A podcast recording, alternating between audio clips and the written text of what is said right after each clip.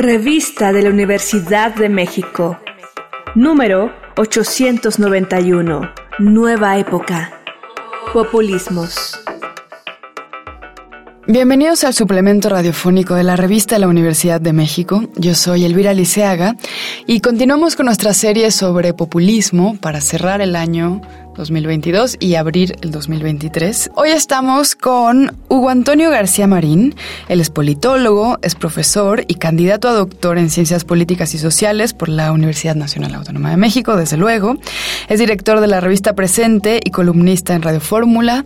Y bueno, eh, eres además un especialista en populismo, así que eres nuestro invitado ideal, te estábamos buscando, por fin te encontramos. Eh, cuéntame un poquito por qué te interesa el populismo más que otras cosas de la política social. Hola, muchas gracias por la invitación. Eh, yo llegué a estudiar populismo por un interés previo que era estudiar a las izquierdas. Eh, estudié la izquierda en México, que fue mi tesis de licenciatura. Posteriormente pasé a la maestría y en la maestría decidí estudiar giro a la izquierda y me topé con el concepto de populismos.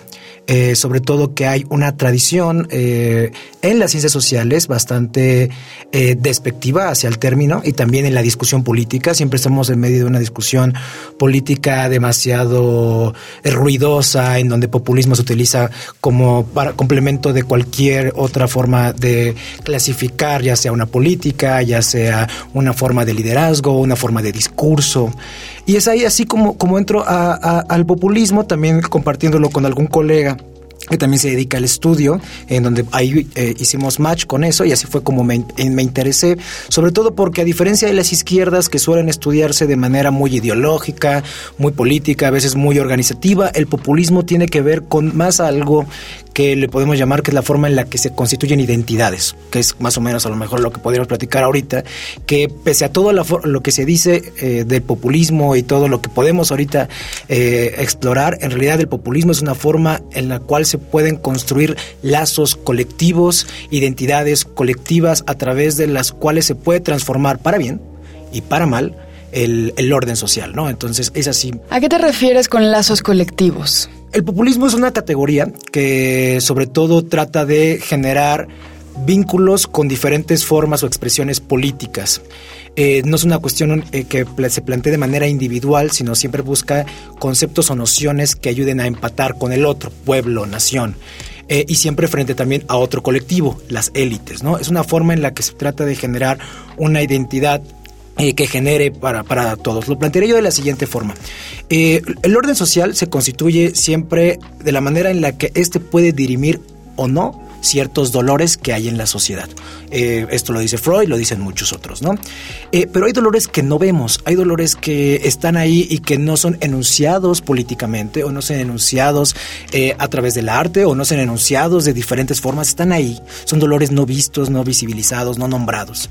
Y el populismo es sobre todo la manera en la que esos dolores se identifican, se nombran y se movilizan para poder transformar las sociedades en una en la cual esos dolores sean reparados eh, y sean eh, nombrados y que puedan tener una salida institucional, una edificación de una institución que redima esos problemas, o también una manera en la cual eh, eso que esos dolores se puedan constituir en un sujeto político, en una forma que se exprese identitariamente, ¿no? Obviamente tengo que preguntarte, ¿cuáles son unos ejemplos de estos dolores invisibles? Lo voy a poner de esa manera, ahora que está en boga, el, trabajo del hogar, las, trabajadoras del hogar, eh, que es un trabajo que siempre ha estado ahí, que es invisibilizado, que es a veces incluso mal remunerado, que además suele considerarse poco digno, ¿no? O sea, es una cuestión de que nadie estudiaría, nadie pretendería por merecimiento formar parte del trabajo del hogar, pese a que este trabajo es fundamental para la reproducción social de nuestras comunidades, ¿no? Y es fundamental y el feminismo lo ha dejado muy en claro. Pues bueno, ese es un dolor a veces, la falta de seguridad social de las trabajadoras del hogar significa que hay otros trabajos, sobre todo formalizados, que parecen ser mayores merecedores de la atención y del trabajo del Estado para poder solucionar problemas como puede ser algún problema, eh, daño en el trabajo o poder tener una pensión, etcétera. ¿no? Ahí hay un dolor que no es visibilizado, que no es identificado y que además no es dignificado, ¿no? Que es, sobre todo es una de las fases fundamentales del populismo, la manera en la que estos dolores son dignificados, son entendidos como merecedores de la atención y de formar parte del orden social. Eh, el asunto con el populismo es que si bien los nombra, no los particulariza, no los deja individualizados, sino los trata de constituir en un colectivo a eso a lo que se le llama pueblo. ¿Y cuál es entonces el problema o el dilema ético al reconocer estos dolores invisibles, pero no particularizarlos o no dignificarlos en sus propios términos y sí integrarlos a un paquete de problemas que quizá lo vuelven a invisibilizar. Claro, es no sé si sea un dilema ético, pero sí es el gran dilema político, incluso hoy día de nuestros tiempos. Porque vivimos en una época en donde tenemos identidades mucho más particularizadas y que son esas mismas identidades las que generan representación y las cuales eh, se manifiestan de alguna otra manera ¿no? en el espacio público. Eh, el asunto es cómo esa identidad que particularmente te genera un lugar en el espacio público se puede hermanar con otras eh, y no más bien termina alejándose de otras que también pueden sufrir algún tipo de dolor de lo que estamos hablando. El populismo lo que trata es más bien de generar a partir de esta identificación de diferentes dolores después se convierten en agravios y que se convierten en demandas, la manera en la que se puede generar una política a través de la cual estos dolores puedan sintetizarse y puedan solucionarse de diferente forma, ¿no? Eh, no solamente es un involucramiento discursivo, sino también tiene que ser político y es muy importante, al menos para el populista, para los populistas, la forma en la que se encuentra quién es el sujeto que genera ese agravio, que genera ese dolor. Y por eso es que se basa sobre todo en el desplazamiento de las élites. La manera en que el populismo fundamentalmente tiene que desplazar a una élite para después constituir un nuevo sujeto político, estas identidades que están ahí invisibilizadas y que trata de recoger y nombrar de alguna manera, eh, y cómo estas se ven representadas en ese nuevo orden social. Y es ahí donde está el, dilema, a veces puede salir bien, eh, han habido en la historia eh, populismos que han logrado, han movilizado, uno de ellos por ejemplo puede ser el de Evo Morales, pero en nuestra historia Lázaro Cárdenas, pero hay otros que han salido francamente mal, como puede ser el caso de Venezuela, o como puede ser algunos de eh, Donald Trump, que es más bien un populista ya de corte xenófobo. Eh, entonces, ese es el, el dilema que está en esta constitución de sujetos políticos. Entonces, hay una especie de antagonista para el populista que tiene que, de alguna manera, derrocar, y ese argumento le permite atraer la atención que se generarán la tensión que se traducirá en votos, me imagino, para realmente satisfacer esa necesidad, por ejemplo, del dolor invisible que era el trabajo doméstico? Eh, sí, o sea, eh, hay unas élites que han invisibilizado a partir de su trabajo, de su práctica política, de su exclusión a ciertos sectores de la sociedad, no forman parte de esos órdenes. Y entonces hay un reclamo populista, que es un reclamo democrático, porque hay un discurso democrático de poder abrir, potencializar, eh, democratizar la dignidad, que es esto que estamos conversando. Y eh, la idea es que a partir del discurso, pero sobre todo de la movilización de ese dolor, eh, es la forma en la que se nombra, se significa y se moviliza ese dolor para que se pueda convertir en un sujeto político, ya sea que se moviliza en las calles o que se traduce en votos, eh, y que identifica que son esas élites las que han impedido que realmente pueda eh, dirimirse ese, ese dolor y que también se pueda este, transformar y formar parte del orden. Y a veces, y es no solamente es una cuestión discursiva, sino a veces es una cuestión material, ¿no? O sea, es muy claro también cuando hay élites muy específicas que sí han mantenido el, el, orden, el status quo de alguna manera, ¿no? Estoy pensando previo a este gobierno, cómo estaba, por ejemplo, era muy claro el, ciertas élites, estaba muy claro eh, cierta, lo que llamaban la mafia del poder y un montón de, de circunstancias que ahora esa es otra cosa, si ahora se está cambiando o no, pero en ese momento era simbólica, materialmente, claro, visible esa élite que había impedido o que había generado más dolor a esa parte de la población. Hugo, dime una cosa. Eh, ¿El populismo puede ganar en su apuesta doble?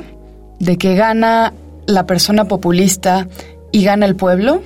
¿O siempre uno de los dos gana más que el otro? Eh, en, en esencia, debería poder ganar los dos.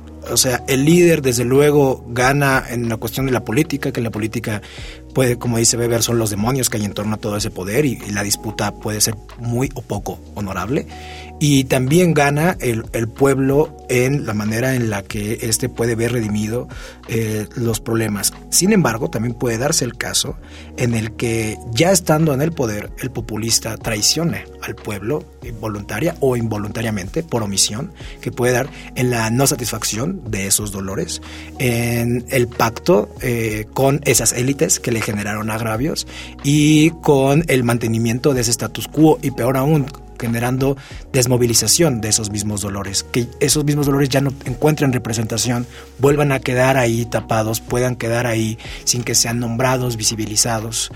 Y yo pensaría que incluso estamos en un proceso más o menos así en México, que hay, hay, claramente vivimos en un malestar, claramente hay un dolor, pero parece que no está completamente nombrado, completamente articulado y yo diría que viene justo por una desmovilización, por una traición populista. Hugo, y para terminar me gustaría preguntarte, porque estás dándonos una, una gran cátedra, el populismo se asocia a las democracias, pero en las democracias también hay derechas y también hay resistencias y rebeldías.